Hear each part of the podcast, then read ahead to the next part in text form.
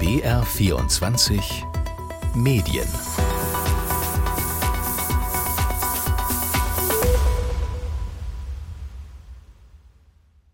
Mit Ingo Lierheimer.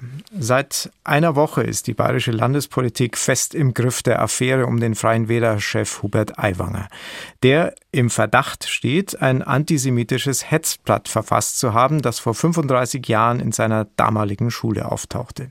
Er selbst bestreitet dies. Sein Bruder habe das Pamphlet geschrieben was Aiwanger, der auch stellvertretender bayerischer Ministerpräsident ist, nicht mehr bestreitet, dass er Exemplare des Flugblatts in seiner Schultasche hatte und von der Schule disziplinarisch belangt wurde. Ursprünglich hatte er auch das abgestritten. Soweit die wesentlichen Fakten zusammengefasst. An dieser Stelle der Hinweis, Sie sind nicht im landespolitischen Magazin gelandet, sondern in BR24 Medien, weil wir in dieser Ausgabe die Fragen klären wollen, was dürfen Journalisten? Auf welcher Basis muss ihre Recherche stehen, ehe sie öffentlich gemacht wird? Die Vorwürfe gegen Hubert Aiwanger wurden weitgehend durch eine sogenannte Verdachtsberichterstattung, in diesem Fall der Süddeutschen Zeitung, publik. Und die Art sowie die Umstände der Veröffentlichung stießen bei manchen auf Kritik. Vorne dran natürlich bei Aiwanger selbst. Folgendes sagte der Freien Wähler-Politiker, nachdem er nach mehreren Tagen seine Sprache wiedergefunden hatte. Ich habe sehr, sehr überwiegend die Aussage, äh, dass hier eine Schmutzkampagne gefahren wird und dass sich hier ja, politisch und äh, ja, auch äh, persönlich zerstört werden soll. Drastische Worte. Er sieht sich als Opfer. Anders betrachtet das der SZ-Kollege Sebastian Beck, der an der Recherche beteiligt war. Er sagte in einem Podcast der Süddeutschen Zeitung vom 28. August, ich sage, wir sind Journalisten und unsere Aufgabe ist es, zu recherchieren und Sachverhalte öffentlich zu machen. Das haben wir gemacht. Dass sich die Recherche der SZ-Kollegen auf anonymisierte Quellen stützte, dass sie den ultimativen Beweis, dass Hubert Aiwanger Verfasser der antisemitischen Hetzschrift ist, nicht vorlegen, aber über die rund zwei Dutzend kontaktierten Personen den Verdacht nahelegen konnte, ist erst einmal völlig in Ordnung, sagt der Medienrechtler Professor Tobias Gostomczyk. Medien dürfen über einen Verdacht berichten, aber nur unter besonderen Bedingungen. Und diese Bedingungen wollen wir uns in BR24 Medien gleich etwas genauer ansehen. Nicht nur am Verdacht gegen Hubert Aiwanger, sondern auch am Beispiel der Recherchen zur Band Rammstein, wo die Staatsanwaltschaft Berlin diese Woche die Ermittlungen eingestellt hat und knapp zehn Jahre zurückliegend am Beispiel der Recherchen zu Christian Wulff, der wegen dieser Recherchen sein Amt als Bundespräsident aufgeben musste, vor Gericht aber freigesprochen wurde. Und wir wollen die Bedeutung und die Bedingungen für investigativen, also aufdeckenden Journalismus besprechen. Viel Stoff und zwei kompetente Gesprächspartner dazu. Zum einen der Vorsitzende des Deutschen Journalistenverbands, Professor Frank Überall. Hallo, Herr Überall. Hallo. Zum anderen der Investigativjournalist Daniel Trepper. Er leitet die Recherchekooperation von NDR, WDR und Süddeutscher Zeitung. Wir kennen uns schon sehr lange, daher duzen wir uns. Hallo Daniel. Hallo. Jetzt haben wir gerade Hubert Aiwanger gehört, der sich als Opfer einer Schmutzkampagne, wie er sagt, sieht. Herr Überall, ist das politische Vorwärtsverteidigung oder sehen Sie aus der Ferne betrachtet Anzeichen dafür? Naja, es ist subjektiv nachvollziehbar, dass er sich ärgert und dass er entsprechend Ausflüchte sucht. Wir haben es gerade schon gesagt, er hat erstmal relativ lange geschwiegen. Und die Tatsache, dass Quellen der Journalistinnen und Journalisten anonymisiert wurden, bedeutet ja nicht, dass diese Menschen anonym sind. Die möchten nur in der Öffentlichkeit nicht auftreten, weil sie sind auch keine Personen des öffentlichen Lebens. Ähm, ich gehe davon aus, dass dort, und das ist ja auch entsprechend dokumentiert worden, ordentlich recherchiert wurde. Und dann muss man eben eine solche Berichterstattung auch aushalten und sich erklären. Und äh, das mit Gegenangriffen zu verbinden, ist durchaus ein beliebtes Spiel, hilft aber in der Sache nicht wirklich weiter. Also eher politische Vorwärtsverteidigung, wenn ich das so werten darf. Daniel, du hast viel Erfahrung im investigativen Journalismus. Unter anderem hast du das erste gemeinnützige Recherchezentrum Deutschlands mitgegründet, Korrektiv, warst Chefredakteur von BuzzFeed News Deutschland und leitest jetzt eben die Recherchekooperation von NDR, WDR und Süddeutscher Zeitung. Mit dieser Recherche muss man ausdrücklich auch sagen, hast du nichts zu tun. Ist dieses Verhalten von Hubert Aiwanger typisch und wie gehst du als Journalist damit um, wenn nach einer Veröffentlichung der in Verdacht gestellte kommt und sagt, alles falsch, ich gehe rechtlich gegen Sie vor, das ist gelogen?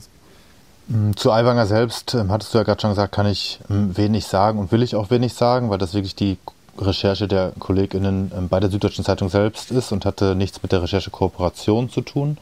grundsätzlich ist es natürlich so, dass das immer wieder vorkommt, dass äh, Menschen einfach ähm, alles abstreiten und auch rechtlich gegen uns vorgehen, auch teilweise dann ähm, uns Dinge unterstellen, die wir nicht getan haben. Wir sprechen ja auch nachher noch über Rammstein.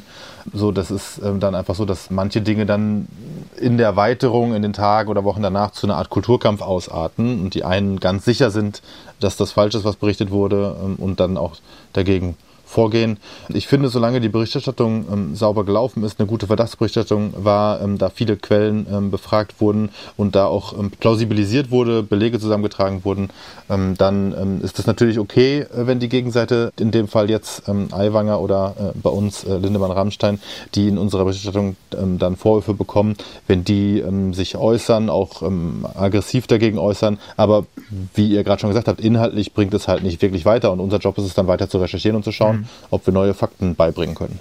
Du hast das Stichwort Verdachtsberichterstattung auch schon nochmal genannt. Hubert Aiwanger sieht sich als Opfer. Es gibt aber auch sachliche Kritik von Beobachtern, zum Beispiel vom Medienjournalisten Stefan Niggemeier, der in der Berichterstattung der SZ eine gewisse Vorverurteilung erkannt haben will. Es gibt Medienrechtler, die die Frage aufwerfen, ob der umstrittene Vorfall nicht viel zu lange zurückliegt. Und es gibt viele Leser, Hörer, Zuschauer, die in den Kommentaren zur Berichterstattung auch auf unserer digitalen Plattform BR24 unter anderem fragen, wie das denn sein kann, dass man sich nur auf anonymisierte Quellen stütze. Ja, überall haben Sie gerade schon was dazu gesagt. Ich habe aber auch mit dem Medienrechtler Tobias Gostomzik gesprochen von der Technischen Universität Dortmund und Ihn haben wir vorher schon kurz gehört mit der Feststellung, dass Medien über einen Verdacht grundsätzlich berichten dürfen unter bestimmten Bedingungen. Welche Bedingungen das sind, erklärt er jetzt. Er sagt nämlich, nötig dafür ist, dass man hinreichende Substanz braucht für diesen Verdacht. Also man darf den nicht einfach aus der Luft greifen, sondern man braucht schon hinreichende Belegstellen dafür. Darüber hinaus ist es auch notwendig, dass man bewerten muss, ob man die Person, um die es geht, auch namentlich nennen darf. Dafür ist eine Abwägung vorzunehmen zwischen der Schwere des Vorwurfs ähm, und äh, auch der Bedeutung der Person für die Öffentlichkeit. Also bei Politikern und Politikern ist diese Bedeutung regelmäßig sehr hoch einzustufen.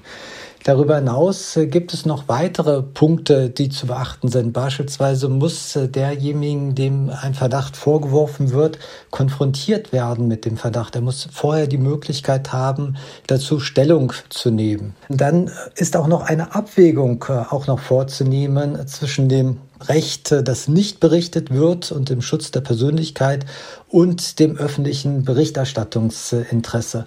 Zu ergänzen wäre sicher auch noch, dass der Verdacht auch als Verdacht deutlich zu machen ist und bei Hörerinnen und Hörern ankommen müsste, dass es tatsächlich ein Verdacht ist und man nicht durch die Wortwahl es nahelegt, dass auf der einen Seite vorne gesagt wird, es gibt den Verdacht, aber dass sich der Beitrag später so anhört, als sei es feststehend, dass es eben auch so gewesen ist sagt der Medienrechtler Tobias Gostomczyk. Der Investigativjournalist Daniel Trepper und der Vorsitzende des Deutschen Journalistenverbands Frank Überall sind zu Gast in BR24 Medien. Daniel, jetzt sind noch gar nicht alle Bedingungen genannt worden von Herrn Gostomczyk, aber schon viele. Und allein mit diesen wird schon klar, dass Journalistinnen und Journalisten nicht tun und lassen können, was sie wollen, sondern relativ hohe Hürden überspringen müssen, um einen Verdacht zu publizieren, oder? Absolut. Ich glaube ja auch, dass die Verdachtsberichterstattung gerade in so Bereichen Machtmissbrauch, sexualisierte Gewalt, MeToo, aber auch in anderen, wie wir jetzt ähm, im Fall Aiwanger gesehen haben, sehr, sehr hohe ähm, Ansprüche hat und auch eine der schwierigsten Berichterstattungen im Journalismus ist. Das ist einfach sehr spezielles Handwerk was dann von Menschen, die das schon Jahre machen, erlernt und, und dann auch angewendet wird. Also da sind einfach sehr viele Gespräche notwendig, da muss man sehr viele Sachen beachten. Da wird auch extrem viel diskutiert in der Redaktion, ja auch bevor veröffentlicht wird. Sowohl inhaltlich als auch mit den entsprechenden Medienrechtlern. Das ist nicht was, was man einfach so ins Internet schmeißt, sondern im Gegenteil tatsächlich eine sehr besondere Form der Berichterstattung, die auch besondere Aufmerksamkeit bekommt. Mhm.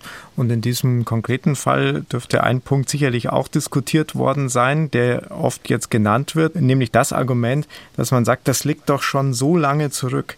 Frank Überall, ist das ein Kriterium, dass der Bezug zur Gegenwart erkennbar sein muss und ist er in diesem Fall gegeben? Sehen Sie das? Naja, vielleicht noch mal einmal kurz zu dieser Formulierung, dass Journalisten nicht tun und lassen können, was sie wollen. Letzten Endes wollen wir natürlich professionell hochwertig berichten und deswegen halten wir uns genau auch an diese Sachen schalten das Justizariat jeweils in dem Haus ein und recherchieren ordentlich. Es ist ja keinem damit gedient, dass die Glaubwürdigkeit des Journalismus dann darunter leidet, dass man nicht richtig recherchiert hat und dass man sich später dann möglicherweise eine Unterlassungserklärung einfängt, eine Gegendarstellung oder ähnliches. Daran haben wir alle kein Interesse. Insofern recherchieren wir immer recht gut. Und äh, was die Aber auch Dauer nicht alle angeht, gleichermaßen gut, Herr Überall, wenn Sie das ja, jetzt schon in ansprechen. jeder Berufs- und Menschengruppe gibt es natürlich auch schwarze Schafe. Also die gibt es bei der Polizei, die gibt es ähm, im Journalismus, die gibt es unter Politikern und die gibt es unter Musikern. Das ist natürlich so, dass entweder Fehler gemacht werden oder dass es eben auch schwarze schwarze Schafe gibt, die sich nicht dran halten. Aber erstmal der professionelle Standard. Eigentlich haben wir da alle ein großes Interesse daran, den einzuhalten. Und das ist mir schon auch wichtig, das nochmal zu betonen. Was die Dauer angeht, das ist dann auch immer eine solche Abwägungsfrage. Und wenn es bei einer Politikerin, einem Politiker, die ja sehr im Öffn in der Öffentlichkeit stehen, also Personen des öffentlichen Lebens sind, sich selbst auch immer sehr zugespitzt äußern, äh, wenn es um die geht, dann darf man natürlich auch etwas weiter zurückschauen dann darf man auch Dinge thematisieren, die vielleicht strafrechtlich gar nicht relevant sind und vielleicht auch gar nicht relevant waren, die aber durchaus ein politisches Diskussionspotenzial in sich tragen. Und insofern in diesem speziellen Fall, hier geht es ja jetzt nochmal um Aiwanger, ist das natürlich etwas, worüber diskutiert werden muss. Und wenn man sich dann von möglicherweise früheren Ideen, wenn sie überhaupt dann seine waren, das ist natürlich dann auch nur der Verdacht, der im Raum steht, später distanziert, dann ist das ja trotzdem nicht aus der Geschichte getilgt. Im Strafrecht ist es so, wenn man beispielsweise seine Strafe verbüßt hat, dann darf man nicht ständig immer und immer wieder damit konfrontiert werden. Das ist auch korrekt. Ähm, aber hier geht es eben aus meiner Sicht eher um eine politisch-moralische Geschichte und nicht so sehr um eine rechtliche Frage. Jetzt ist von vielen auch kritisiert worden, der Veröffentlichungszeitpunkt, wenige Wochen vor der Landtagswahl in Bayern dass die Süddeutsche Zeitung das zu diesem Zeitpunkt publiziert hat. Ich habe die Süddeutsche Zeitung auch eingeladen, hier dabei zu sein. Der Verlag hat dies abgelehnt und auch schriftliche Fragen bis Redaktionsschluss dieser Ausgabe von BR24 Medien nicht beantwortet. Aber der an der Recherche beteiligte Sebastian Beck sagte dazu in dem SZ-Podcast auf den Punkt Folgendes. Wir waren uns natürlich sehr wohl bewusst, dass das Ganze mitten im Wahlkampf passiert, mitten im Landtagswahlkampf und dass wir uns möglicherweise dem Vorwurf aussetzen müssen, dass wir hier selber in den Landtagswahlkampf eingreifen und Politik machen. Wir haben das diskutiert. Wir haben natürlich dann auch gesagt, ja, was wäre denn, wenn wir mit dem Flugblatt warten und wenn wir es erst nach der Landtagswahl veröffentlichen? Ja? Aber da hätten wir uns einen ähnlichen Vorwurf ausgesetzt, nämlich dann hätte es geheißen, ja, die Süddeutsche Zeitung hat dieses Flugblatt ganz bewusst zurückgehalten, wochenlang, damit es Hubert Aiwanger nicht schaden könnte. Gut, dann wäre die dritte Möglichkeit gewesen, wir veröffentlichen dieses Flugblatt überhaupt nicht, aber ich finde, der Inhalt ist so gravierend und ja, ich sage, wir sind Journalisten und unsere Aufgabe ist es, zu recherchieren und Sachverhalte öffentlich zu machen. Das haben wir gemacht. Sagt Sebastian Beck von der Süddeutschen Zeitung zum Veröffentlichungszeitpunkt. Und das ist genauso ein Abwägungsprozess, Daniel, wie du ihn auch vorhin beschrieben hast, wie er stattfindet bei Verdachtsberichterstattung in den Redaktionen. Unabhängig von diesem Fall, Daniel, wovon hängt für dich ein Veröffentlichungszeitpunkt ab, wenn du eine Recherche vorliegen hast? Also ich finde, wenn eine Geschichte fertig ist, dann wird sie veröffentlicht. Und gerade wenn es jetzt um Wahl oder Nichtwahl geht, natürlich will ich so als Bürger also viele Informationen vor der Wahl haben und sie nicht nach der Wahl bekommen, weil das ist ja eine der zentralen Aufgaben von Journalismus, Menschen eine möglichst informierte Entscheidung an der Wahlurne zu ermöglichen. Also deswegen finde ich es immer sinnvoll, das so schnell zu veröffentlichen, wie man es kann, wenn alle Sachen recherchiert sind, wenn es sauber ist, wenn man weiß, man hat genug zusammen, dann veröffentlicht man. Und da gibt es für mich von Ausnahmen vielleicht mal abgesehen, wo ich mir jetzt gar keine einfallen, aber grundsätzlich keine Gründe, damit zu warten. Fallen Ihnen welche ein, Herr Überall, dafür, dass Journalisten mit einer Veröffentlichung gezielt Politik gemacht haben? Nein, also ich bin ja auch seit vielen Jahren unter anderem auch für den öffentlich-rechtlichen Rundfunk, für den Westdeutschen Rundfunk in Köln, aber auch für verschiedene andere Medien, auch im investigativen Bereich unterwegs, habe viel über Korruption beispielsweise gemacht, wo es dann auch oft um Politikerinnen und Politiker geht, aber auch um Wirtschaftsgrößen. Und letzten Endes, das, was Herr Drepper gerade erläutert hat, ja, es kommt darauf an, dass man eben tatsächlich belastbare Hinweise hat. Und ähm, natürlich diskutieren wir darüber, wann veröffentlichen wir in der Redaktion. Aber aber ich persönlich habe es in mehr als einem Vierteljahrhundert noch nie erlebt, dass jemand tatsächlich irgendwie hingegangen ist, was ja von Verschwörungsideologinnen und Ideologen immer wieder betont wird, dass wir da irgendwo Politik machen wollten. Nein, ich habe es wirklich nicht erlebt, dass da der Veröffentlichungszeitpunkt irgendwo gesteuert worden ist. Natürlich muss man in Ruhe zu Ende recherchieren. Natürlich muss man eben auch die Person, um die es geht, die beschuldigt wird, konfrontieren. Das kann manchmal dauern. Aber man darf dann auch natürlich nicht zurückschrecken zu veröffentlichen, wenn diese Person sich verweigert. Ansonsten könnte man das ja jahrelang rauszögern. Das kann auch nicht funktionieren. Aber dass es da eine Agenda hinter gibt und man sagt, okay, jetzt suchen wir uns genau einen ganz bestimmten Zeitpunkt, der aus politischen Gründen opportun sein könnte, das habe ich wirklich, und ich habe wirklich sehr viel gemacht, noch nie erlebt. Dass überhaupt dieser Wunsch aufgetaucht wäre. Das betrifft jetzt den Veröffentlichungszeitpunkt. Das Thema einer Recherche, da verhält es sich vielleicht schon wieder ein bisschen anders. Darauf kommen wir gleich zu sprechen am Beispiel des Falls des ehemaligen Bundespräsidenten Christian Wulff. Vorher würde ich aber gerne noch eine andere Frage mit einbringen, nämlich die, wie sichern sich Journalisten eigentlich ab, dass ihre Quellen glaubhaft sind und zum Beispiel nicht aus persönlichen Rachemotiven irgendwas erzählen. Dafür würde ich gern eben eine andere Recherche mit einbringen, die im Juni folgende Schlagzeilen gemacht hat. Gegen den Sänger der Band Rammstein Till Lindemann sind schwerwiegende Vorwürfe erhoben worden. Mehrere junge Frauen berichten nach Recherchen von NDR und Süddeutscher Zeitung von Machtmissbrauch und sexuellen Übergriffen am Rande von Konzerten. Es ist die Rede davon, dass Betroffene systematisch für sexuelle Handlungen mit dem Musiker rekrutiert worden sein sollen. Martialische Musik, provokante Texte, außergewöhnliche Bühnenshows, die Markenzeichen der international bekannten Band Rammstein. Doch gegen Sänger Till Lindemann erheben mehrere Frauen nun Vorwürfe, auch in eidesstattlichen Versicherungen. Daniel, du hast diese Recherche betreut und daran mitgearbeitet und viele Frauen dazu gebracht, zu erzählen über ihre Erlebnisse und das ihnen angetane. Es wurde gerade von einer eidesstattlichen Versicherung gesprochen. Was heißt das? Das ist ein Instrument, das gerade in dieser Verdachtsberichterstattung ein wahnsinnig wichtiges Instrument ist. Das ist eine Versicherung an eine Stadt, heißt, dass man sich, ähm, wenn man diese vorlegt vor Gericht, verpflichtet, dort die Wahrheit zu sagen, das auch unterschreibt und dass die strafbewehrt ist. Das heißt, wenn man da nicht die Wahrheit erzählt das rauskommt, dann äh, kann man tatsächlich auch ähm, bestraft werden mit Bewährungsstrafen ähm, und so weiter. Und das ist quasi dann für uns als JournalistInnen ein Werkzeug, um sicherzustellen, dass die Personen, mit denen wir reden, ähm, tatsächlich die Wahrheit sagen und da dann auch äh, so ein bisschen eine zusätzliche vertrauensbildende Maßnahme kann man es eigentlich nennen. Und es ist auch was, auf das die Richter an Pressegerechten mittlerweile viel Wert äh, legen, dass solche eidesstattlichen Versicherungen abgegeben werden. Das war früher noch anders. Ähm, das ist so, dass das tatsächlich was ist, was auch in solchen Prozessen, wenn es jetzt darum geht, was war eine berechtigte mhm. Verdachtsberichterstattung, was war nicht, ein wichtiges Werkzeug ist. Also das heißt auch, auch, dass die Quelle dann damit, wenn sie eine eidesstattliche Versicherung abgibt, auch durchaus, ich sage es jetzt mal aus deren Sicht, ein gewisses, in gewisser Hinsicht etwas ins Risiko geht, weil sie damit auch vor Gericht belangt werden könnte. Ja, vor allem ist es auch so, dass diese eidesstattlichen Versicherungen ja in einem möglichen presserechtlichen Verfahren vorgelegt werden. Also in diesem Fall ist es zum Beispiel so, dass wir den Frauen sehr intensiv erklärt haben, was das bedeutet und dass sie dann, auch wenn sie in unserer Berichterstattung anonymisiert sind und der Öffentlichkeit nicht bekannt werden, den Anwälten von Till Lindemann und Till Lindemann selbst bekannt werden, dass sie dann sehen können natürlich ganz konkret, wer hat mit uns gesprochen und was sind die konkreten Vorwürfe und das müssen die Frauen dann äh, mitgehen, äh, wenn man eine solche Berichterstattung machen möchte. Nicht alle Frauen, aber die Frauen, äh, die, über die wir konkrete Vorwürfe dann äh, auch veröffentlichen wollen.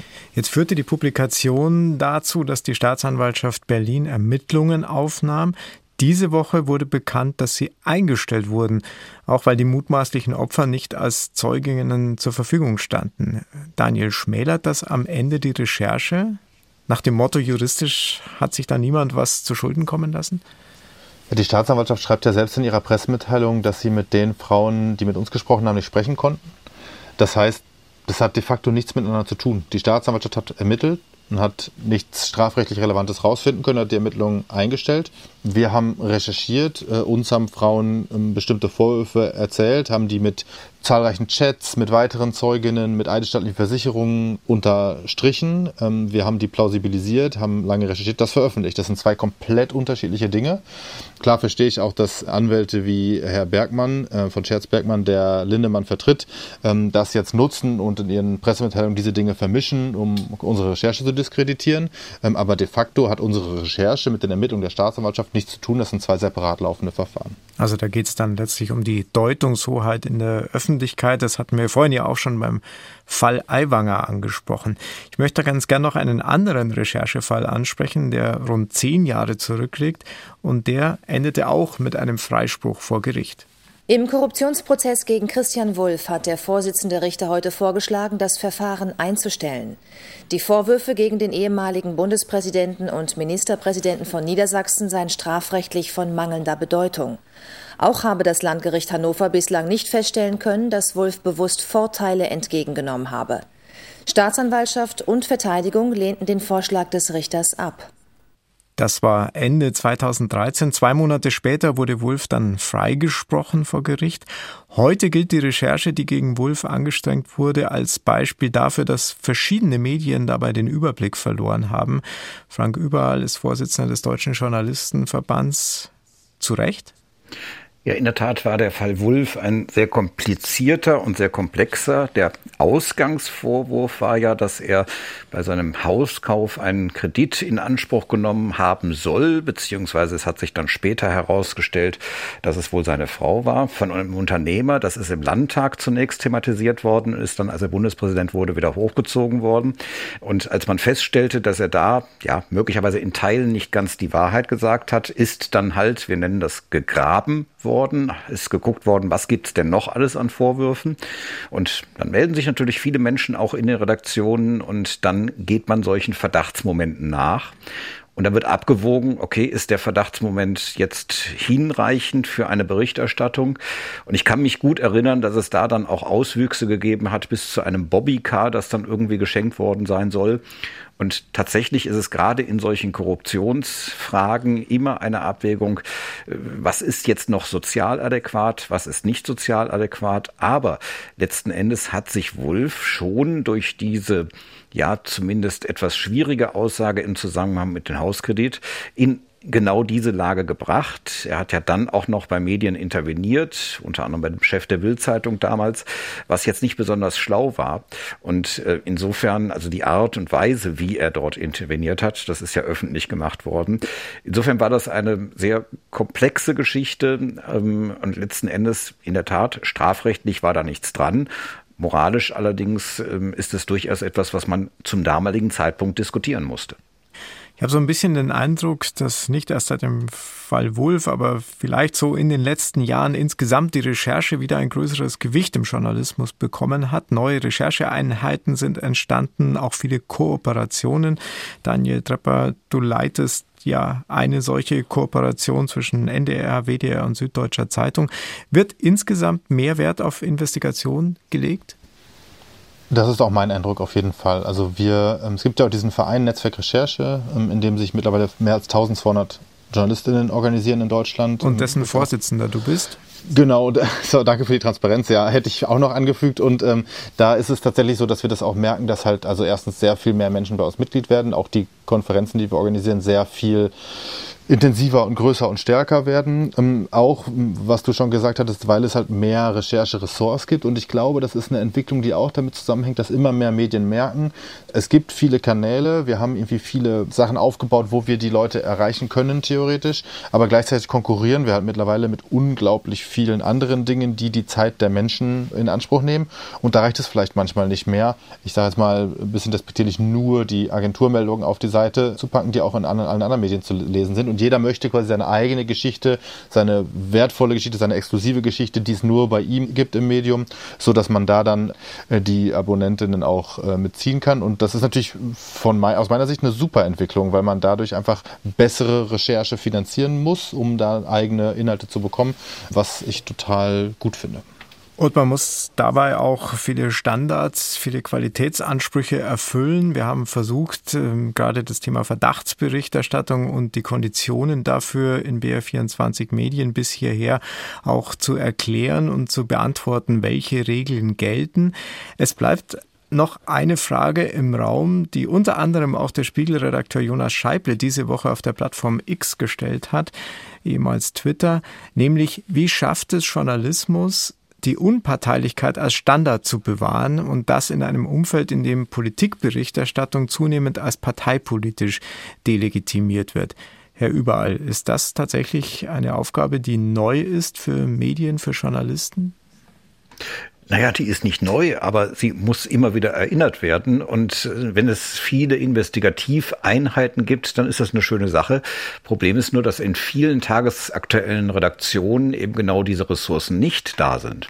Und da muss man eben immer wieder sagen, da wo man einen Qualitätsanspruch stellt als Medium, da gehört es eben neben diesen Leuchtturmprojekten, die wichtig sind, auch dazu, dass sozusagen im Alltag auch die Ressourcen zur Verfügung stehen. Das heißt, genug Personal.